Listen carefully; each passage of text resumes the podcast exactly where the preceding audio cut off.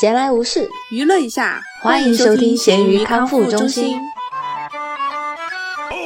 大家好，我是不太常说重庆话的大米。大家好，我是一直在生活里讲重庆话的小熊。是不是录播课是你唯一说普通话的时候呀？上班的时候偶尔也要用普通话吧，就这种跟有讲普通话的客户交流的时候。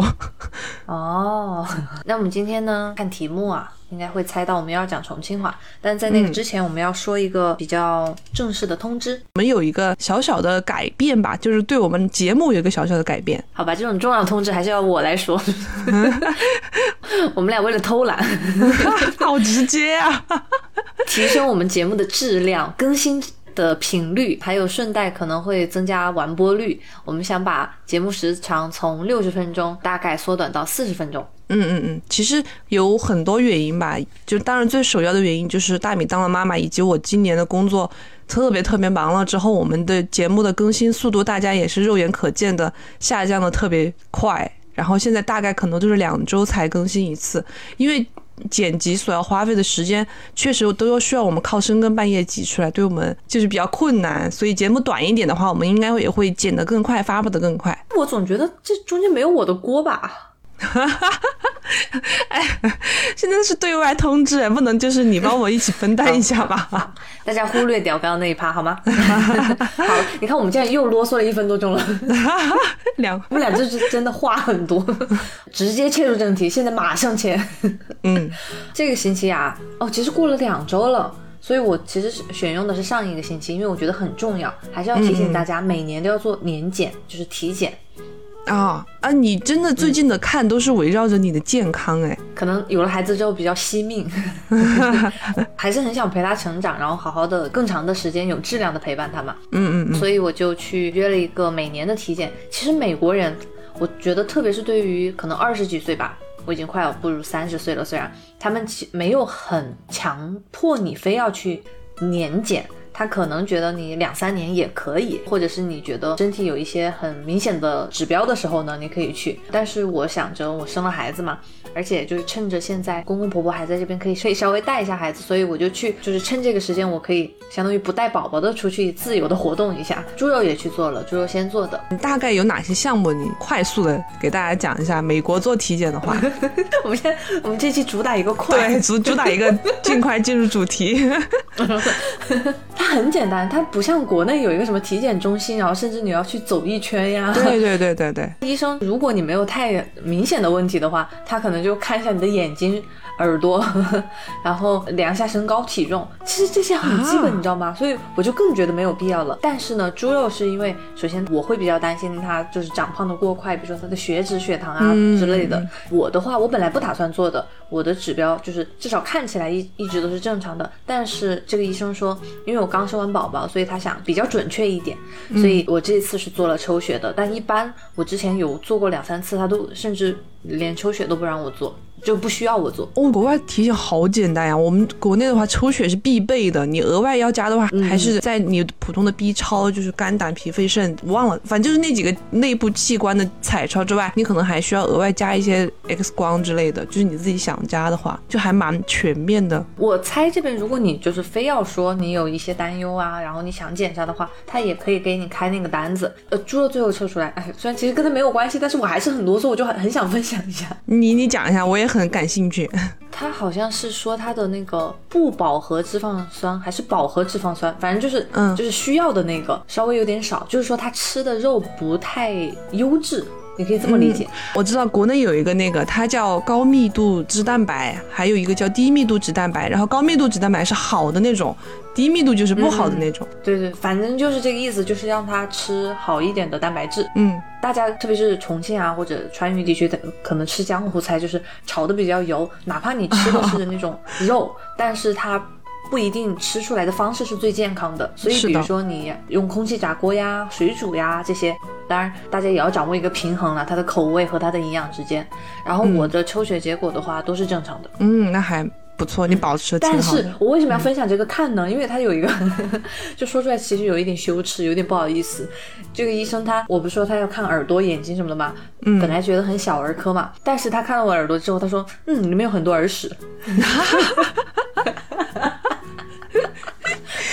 我怕大家被我恶心到，我要提前声明一下是为什么。就是医生后来问我，他说你是不是会用棉棒？我说是的，我就可能两三天洗完澡之后我会就弄一下。他说其实不要用棉棒，因为你用的时候你相当于在向你的耳朵施加压力，可能比如说有一些小的耳屎就是分泌物的话，你反而把它压在了你的耳朵的那个壁上面。哎，是的耶，就而且你用棉棒你会把它怼进去，反而让它在里面积累，是不是？对，可能就是因为这样的一个缘故吧。然后他当场要护士给我洗耳朵，你知道吗？我听说那个很难受，就是水在里面冲，是不是？对，就是水。我最开始就有点又惊又怕，就是没尝试过，肯定会有一点害怕嘛。但是我在想，难道是采耳吗？我在想啊，我从来没有采过耳，原来护士就可以做这个，是不是又不要钱什么的？结果发现就是你说的那种，他就是拿一个水。而且是真的从自来水管子里面啊，稍微有点温热的水，然后往里面一直就是嘣嘣嘣，那种不会让你耳朵发炎吗？不会耶，我最开始也觉得，我一直以为它是比如说拿个什么生理盐水啊，或者消毒过的水嘛哈，结果它冲到一半那个水没了嘛，他就打开水龙头又继续接，然后发现原来是这里面来的水嘛，所以就是其实可能耳朵没有大家想象的那么脆弱吧，嗯，但是其实冲出来效果没有很好，他让我举着一个桶，就是那个水流出来。会倒里面嘛？然后他就说：“哎，有点冲不出来。”然后最后很勉强，我们有一点点小的。他说：“跟我想象的就是那种大块大块的不一样，好恶心啊！” 他有点强迫症吧？所以最后我得出的结论就真的可能是因为我平时用棉棒用的时候，他把它压在上面了，然后那种就其实也不好清理出来。你只有回来采耳了。那对对，这就是我的看。哦，我们俩好啰嗦呀，要啰嗦了快十分钟了。好，快快快看小熊！哎，我我给大家分享一个简短的看，是我上周看的。我给大米讲过了，《孤注一掷》。小熊现在每次看电影，对啊，我就不评价单个人的演技了，就整体来看，我说我觉得这个片子蛮有教育意义的。因为弄完了之后，我们的同事就是他问了我的观后感嘛，然后说他想带他妈妈一起去看。我就想，这个是电影讲的故事啊，虽然跟老年人受骗那种买保健品之类的没有什么太大关系，我觉得也可以带他们去看一下，就让他们知道，就现在这种诈骗团伙多么的嚣张。而且不管是什么诈骗啊，他最后真的都是借助这种境外，因为他想到你在国内的警察就是到境外去没有执法权，他不好搞他嘛，他就可能在境外弄个服务器，然后人躲在那那边就骗你的钱，还会很快把你钱给你洗掉。就是洗钱给你洗干净，自己跑路，真的还蛮危险的，就推荐大家都去看一下。我跟你说，我看完了，我觉得我心情很郁闷，因为它中间有一段情节看着让人特别的揪心，很心疼。知道他那种上当受骗的人啊，他可能知道自己在被受骗了，但他因为种种原因嘛，他觉得马上我下一次就能回本了，然后说我之前是赢过的，我后面还可能会赢啊，他不一定真的是骗子呀，反正就是各种各样的原因吧，他就去找身边所有的人借这个钱，然后会利用人家对他的这种好意。就让人看得很难受。我觉得你看的不是电影，看的是人生。就会会联想到很多，而且这种居然是真实的，就是你你能知道它真的是真实的故事。他最后还放了很多，就是那种诈骗，就是从国外，就是现在很火的从缅北的故事，从那边逃回来的人员，他们自己讲的那种经历，比他在电影里面拍的更加恐怖。这个周看的电影还蛮好的，就推荐大家。那你又和小新一起看的吧？对啊，我们俩，你知道出来之后，我问他第一个问题就是，我说你没有在网上赌博吧？他也不会告诉你吧？我们俩的婚前打过征信，你知道吗？就很透明。真的吗？你们是不是还有婚前协议啊？有哎有哎。你是有多少钱啊？就是一个思想很前卫的小夫妻这个样子。OK，说到夫妻呢，我这个星期的成长。我就是在带孩子当中慢慢领悟出来的，两个人也要互相之间也要把情绪价值给到位，嗯，总会有一定的互补，就是不一样的地方。我现在就经常告诉猪肉，就是如果我有什么着急的地方，我希望他能够在当下是一个清醒冷静的人，然后把我感染到，这样我们不会影响到孩子。就是说实话，有时候每天还是会拌下嘴嘛。但是我就经常抱着拍拍的时候，我就会说爸爸妈妈没吵架，没吵架。然后有时候一般说出这句话的话，我们俩就相当于也缓和了，又觉得这句话很搞笑。然后还有就是提醒自己要给孩子做一个榜样嘛。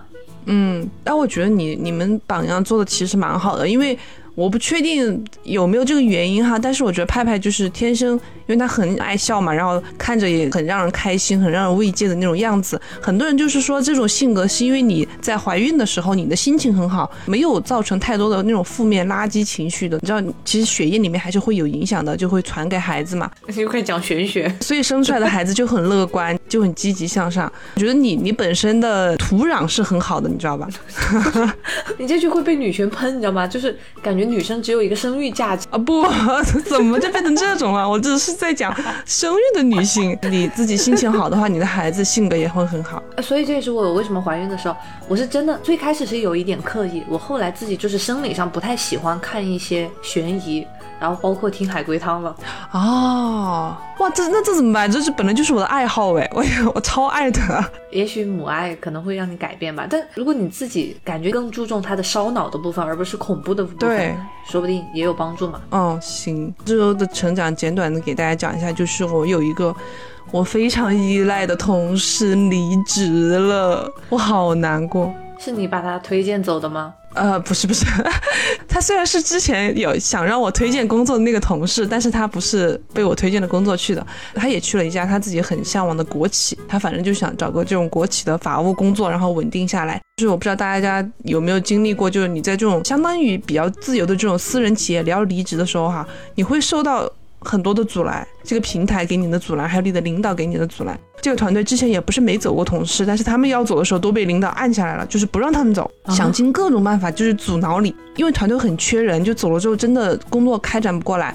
然后这个同事他真的就比较坚决，他是等一直等到自己悄悄努力，到处去考试，到到处去面试，然后最后悄悄拿到了 offer，直到把那个 offer 拿到手里的时候，他才给领导直接就通知，就说我下个月要走了。然后呢，他这个月就一直在铺垫嘛，但是因为他负责的工作是我们团队里面。很重要的一个部分，他如果走了的话，我就是不知道后面的这些工作 该由谁来做，不会又放到我身上吧？而且他是我们团队里面负责外联的，相当于给每一个客户，有时候要跟他们签合同，要然后要提前续约，因为我们经常做那种常年法律顾问，你每年都要重新签合同的，都是由他去联系，然后他跟其他的那种公司负责人关系也比较好，所以他就是真的就是我们大家很依赖的一个同事。然后他现在走的这么坚决，就让我有点不知所措。而且他是我来。来了之后，我跟他俩在这个团队下层员工里面，我们俩是一起工作的最久的。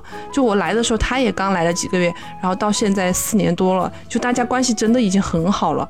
现在他突然一走，你就想比大学同学和高中同学、初中同学在一起的时间都还要久。我知道，而且这种是战友，你知道吗？对，是的，他就知道我们所有的小秘密、小事情。哎，他自己走，然后他你是被拿捏了吗？他星期五下午走的时候，我们团队就真的每个人都在为座位上悄悄的泪流满面。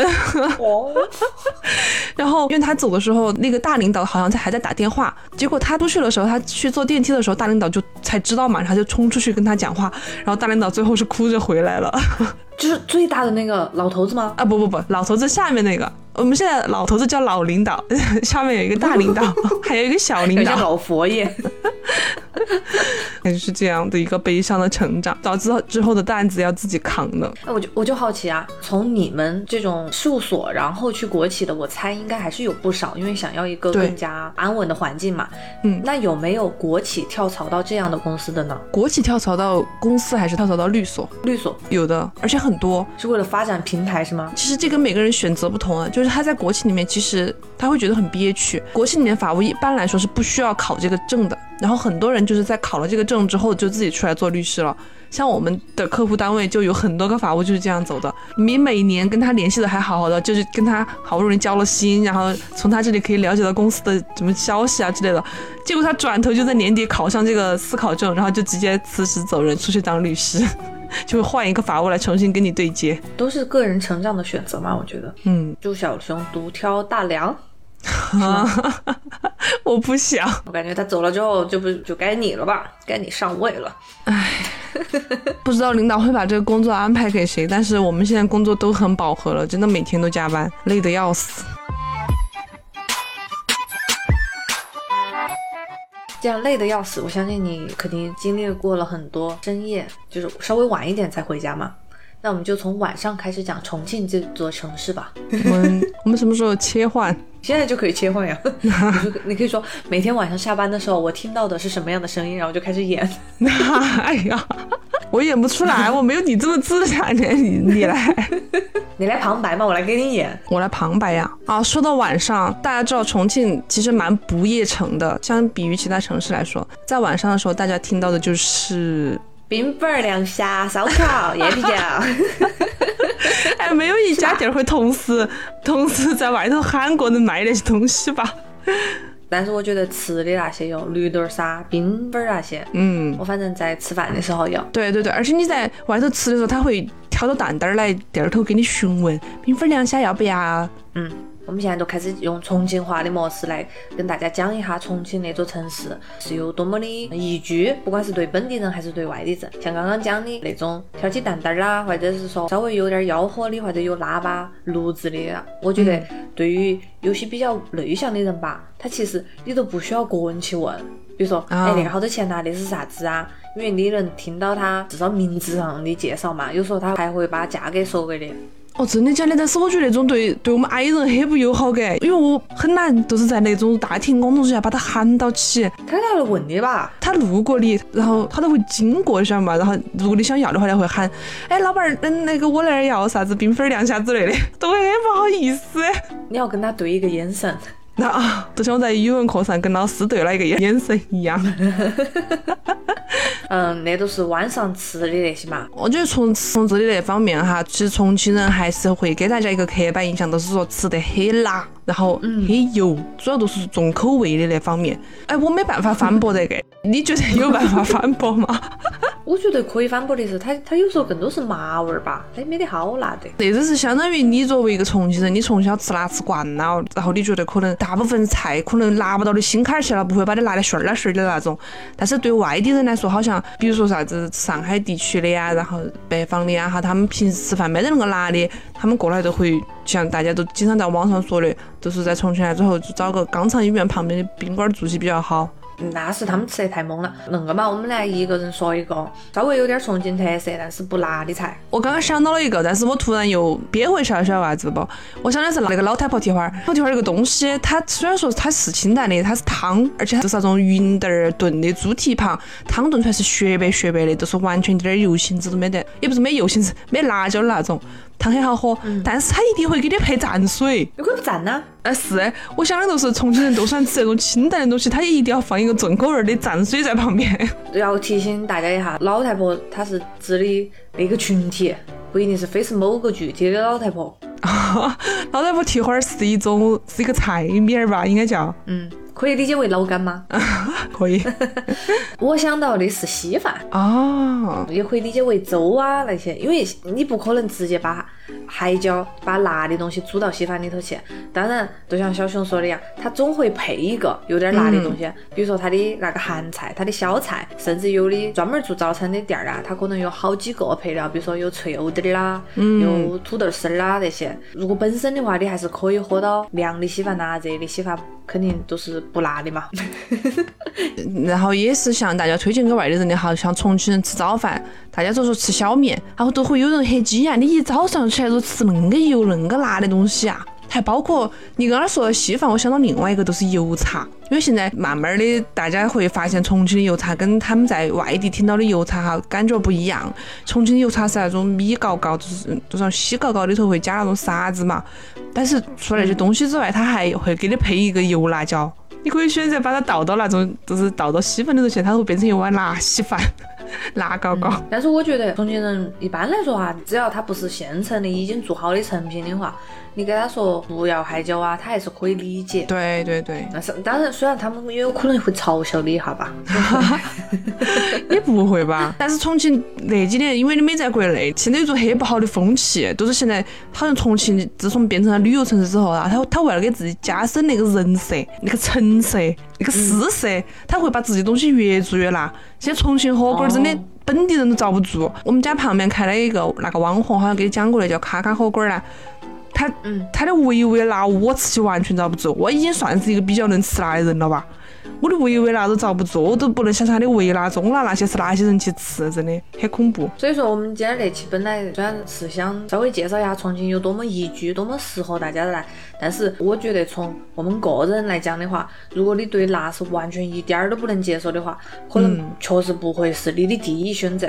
就是我们还是要讲究一个适度，然后吃的话本身占据你的生命，的每一天很重要的一部分。把那一关先考虑清楚了之后，那我们再来说一下其他的地方有哪些你觉得是适合其他城市的人也来生活的呀？提那个事本来是想讨论重庆宜不宜居，你给我直接来整一个重庆宜居。哦，我以为你是下了结论的耶。我想到一个大家很想来重庆的点，就是我因为我之前看过网上讨论的嘛。他是说重庆物价低，房价低，都是对很多人来说哈。比如说我之前看，为啥子想那个题目，是因为看到起有人在讨论想从北京搬到重庆来定居合不合适。除了我们刚刚讲的吃，因为下头有人提到了，如果说你是一个完全不能吃辣的人，点儿辣都吃不得的人，你到重庆来，你会觉得是你的美食荒漠。因为重庆好吃的都是辣的，基本上都是辣的嘛，这种大部分，所以说你会觉得你能吃的东西很少。但是除此之外，他就会说重庆房价很低，物价相对来说也比较低。你在北京挣的钱哈，比如说你在北京挣个三百万，你可能够给一个首付，但是你已经在重庆能买到很好的房子了。那个角度来说，那你有没有个大概的数据啊？因为我也晓得，它肯定比北京、上海，估计全国其他的城市都会比那两个城市低。但是它大概是一个啥子样的水平？我给大家对比，我们跟隔壁，我们经常那个兄弟伙城市都是成都。成都现在房价我不确定具体是好多哈，但是我看别个发的，比如说像。那个路虎他们的房子基本上都是四五万，甚至有五六万一个平方的。好，然后一般的都根据我一七年在成都的经历，算是普通的房子可能也十三万左右一个平方。但是现在在重庆，像我们周围吧，我们那个那个板块，我们算是一个很方便的板块，因为我们到每个地方都很方便。离关前只要十分钟，离解放碑你只要过个桥就到了，反正都是各种都很方便。那个地方的房价大概在一万五左右，那个价格你在成都完全买不到房子，你在三万在从成成都现在都。只能买个郊区，就是这种差别。当然，那个只是说一个普通的房价哈。比如说，你真的是想在那种重庆的最中心地段，像解放碑那个那个地方，你要买房子，那肯定也是两三万起。但是，都是像你两三万的房价哈，你在。南滨路已经可以买到很好的那种江景房了，甚至是一线看来福士的那种，都是最多可能也就三四万块钱一平米，相当于你在人家的郊区，已经可以在重庆买到很好很好的房子。嗯，所以说我觉得从房价，因为大部分人他想到一个地方定居的话，还是会想到房子，对，说那个方面说明了。然后其次的话，包括重庆的，我觉得肉啊、菜呀、水果呀那些也是本地又很多，然后也很方便的。稍微就是我们也要讲的全面。一点嘛，可能比如说海鲜会少一点点，因为我们确实不沿海，然后从地理位置上是一个内陆，但是其他的话，包括你还可以吃很多河鲜，都是呃江里头的鱼啊，河里头的呀，也可以稍微的弥补那一方面的不足。总体来说的话，它那个价格，嗯，你的生活成本都会非常的低。对头对头，我们我们的生活成本还是算是比较低的，而且房价这个事情，大家一定要感谢我们的黄奇帆市长，这个提人民不得遭吧？在全国房价暴涨讨房的时候，顶住了压力，让重庆房价现在都是维持在一个比较正常的水平。那物价方面，我觉得哈，因为我如果说每天都点外卖，因为我之前也看了一下，你一天三顿全部吃外卖，我一个月。都是可能是在一千块钱左右，哦，是吧？相对来说也比较低，因为你要想，嗯，比如说你早上去便利店儿或者说是楼下包子店买个包子馒头，可能几块钱就搞定了，嗯，算下来哈，再再加个豆浆，两块钱豆浆，然后你中午吃个十几二十块的，晚上吃个十几二十块的，你一天下来也都是三四十块钱，一个月也都是一千多点儿，然后出头都搞定了，而且现在很多公司还有餐补。有交通补助，然后有啥子电话费补助啊？当然我不确定私企有没得哈，但是很多国企是有的。呃，你的生活成本还比较低，还比较能存得下来钱。那个钱呢，你又能拿来，比如说还房贷。那个下来的话，你其实在重庆生活周章还是比较好过的，我觉得。嗯，然后还有，如果讲到那个生活成本的话，肯定还有交通方面嘛。那么重庆已经地铁和轻轨都是非常发达，然后便利的了，所以说采用那种公共交通的方式的话，大家也不会有很大的交通成本上面的压力。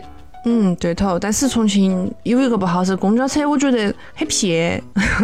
大明应该是之前呃在高中的时候都有体验过重庆那种有很那种很老的没得空调那种铁皮公交车，到现在都还在用，你现在都还能在路上看到其他在跑。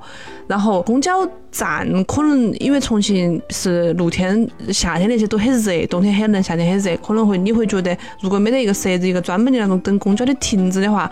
对有些外地人来说可能会比较难熬，因为我晓得有些外地城市他们那个方面做得好的，他们会专门弄个那种等车亭，然后里头还可以有空调、有板凳儿，还会有啥子贩卖机之类的。但重庆基本上没得那种别的专门设置的等车亭，都是一块牌牌立到那点儿，然后可能下头放几根棍棍儿当板凳儿那种。那我觉得对于准备来刚来的的话，还是把你的租的呀或者买的房子选在地铁站附近的话，我觉得会比较方便一点。对对对，当然重庆的轨道交通是很发达的，就是大家晓得重庆那个山地的情况嘛，你坐的地铁可能马上会变成轻轨，因为它会从地下穿到地上，都是没办法确定它到底叫地铁还是叫轻轨，所以说重庆现在统一都叫轨道交通，叫它单轨。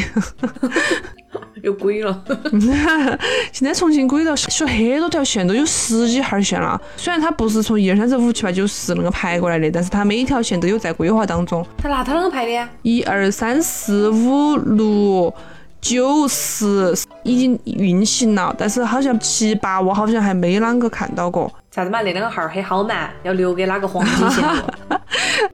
应该有在修吧，我也没有专门去了解，因为我自己只关心我附近的线路。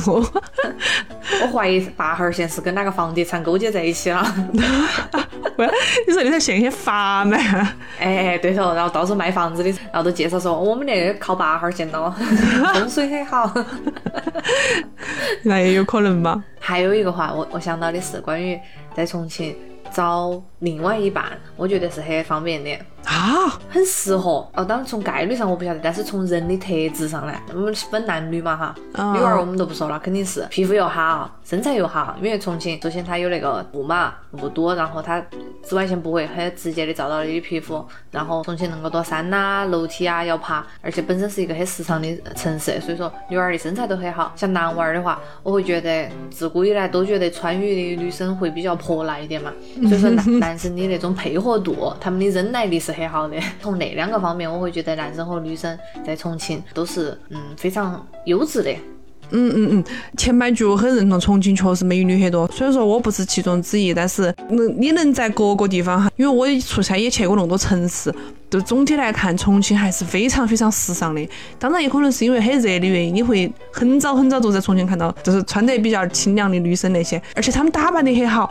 你每次都像我们那种普通人哈，就是那种不啷个时尚、不啷个潮流的，你每次去到啥子解放碑呀、北城天街呀那些地方，你会觉得自己得了风湿病，都要被周围吵死。而且那种街拍的人很多，都会害怕自己成为那种镜头下的对比物。真的，那个叫啷个说呀？大家都有自己的看法嘛。有的人都还会喜欢那种很时尚的环境，但是像我那种堆人都会觉得很害怕，我都不喜欢去那种很潮流的地方。然后啊，感觉你对男生有一定的意见？我觉得男生那个要看大家选择的，因为都是从我们那个年代的来看哈，男娃儿一般很少有那种身高很高的，那个是一方面。第二个就是像。大咪说的，川渝的男人也都比较好，然后比较照顾老婆，在屋头做事，比较有啷个说呀？有担当，有责任心。我觉得分人，有好有坏的，也看你自己遇不遇到。你不要一味的觉得川渝男人都是那个样子，那那你都会遭殃。就是因为有的人他是很会装，就是在人，在里感觉你是现在结婚之后深有感触。哦不，没有没有没有，小新那方面做得很好。小新还是做得很好的，在屋头，我经常都是一个好吃懒做的情况。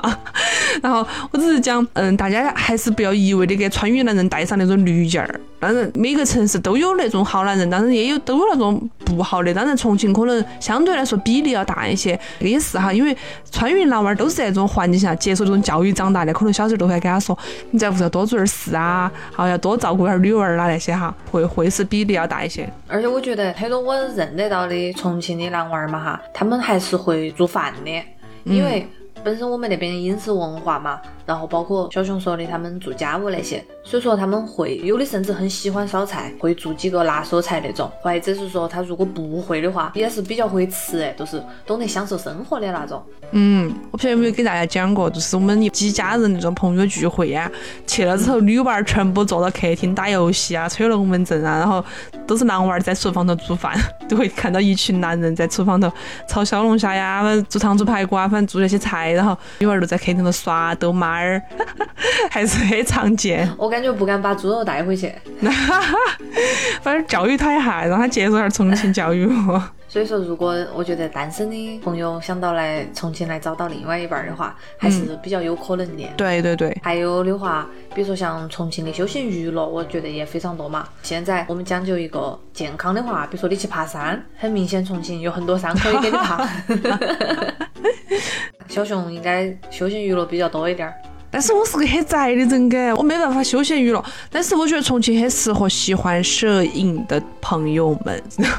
我在说普通话。你会有很多很多可以去打卡的机位，像重庆的夜景啊，还有自然风光啊，确实都还蛮好的。而且你是一年四季都有可以不断打卡的点。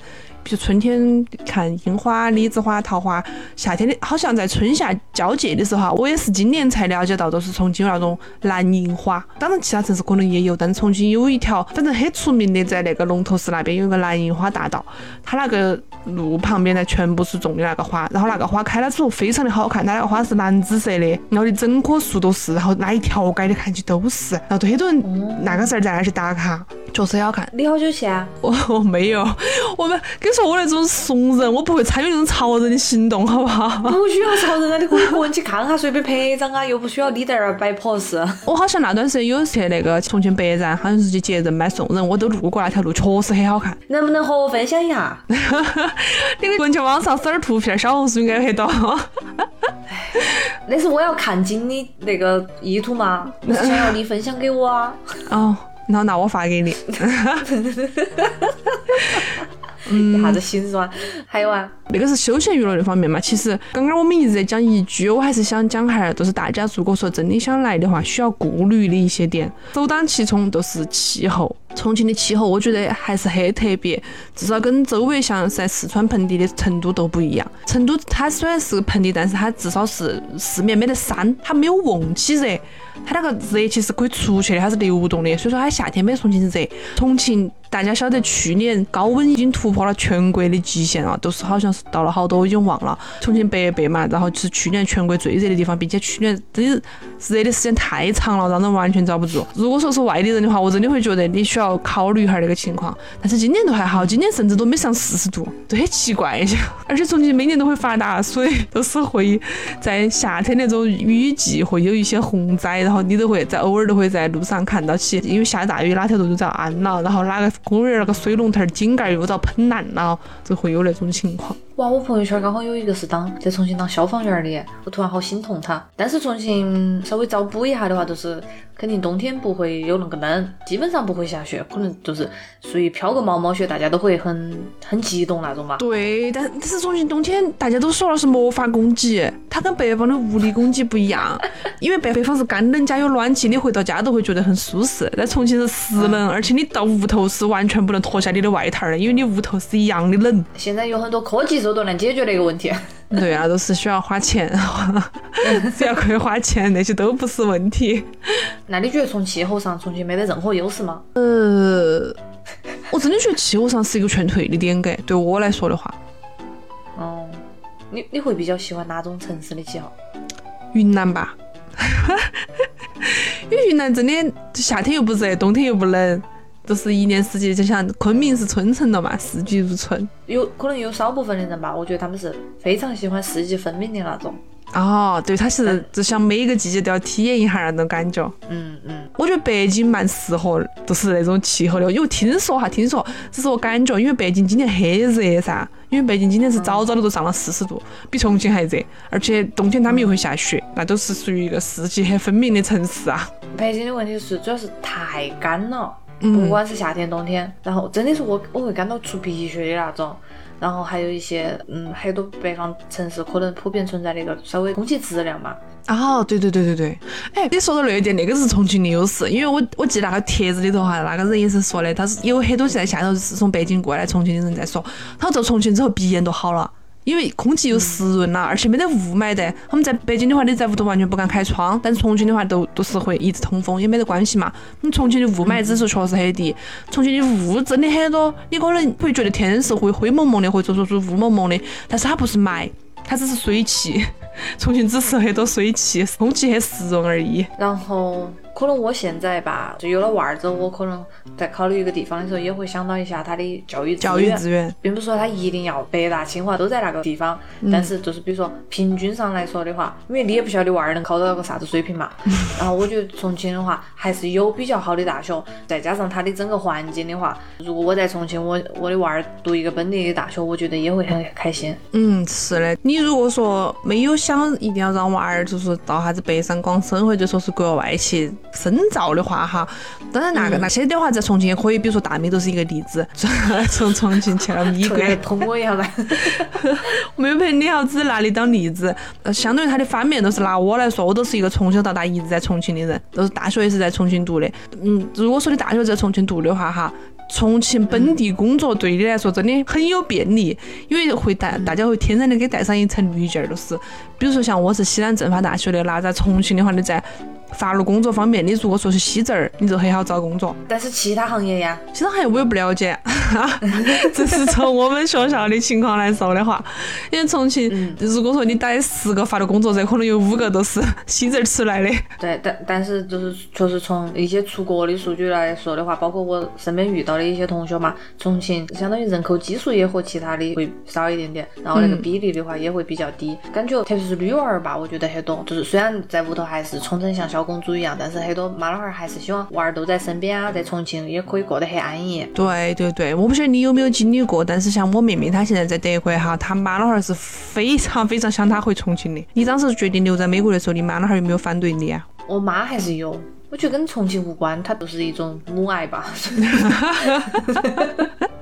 我说到那点儿哈，我觉得可以说到最后一个方面了，都是工作方面。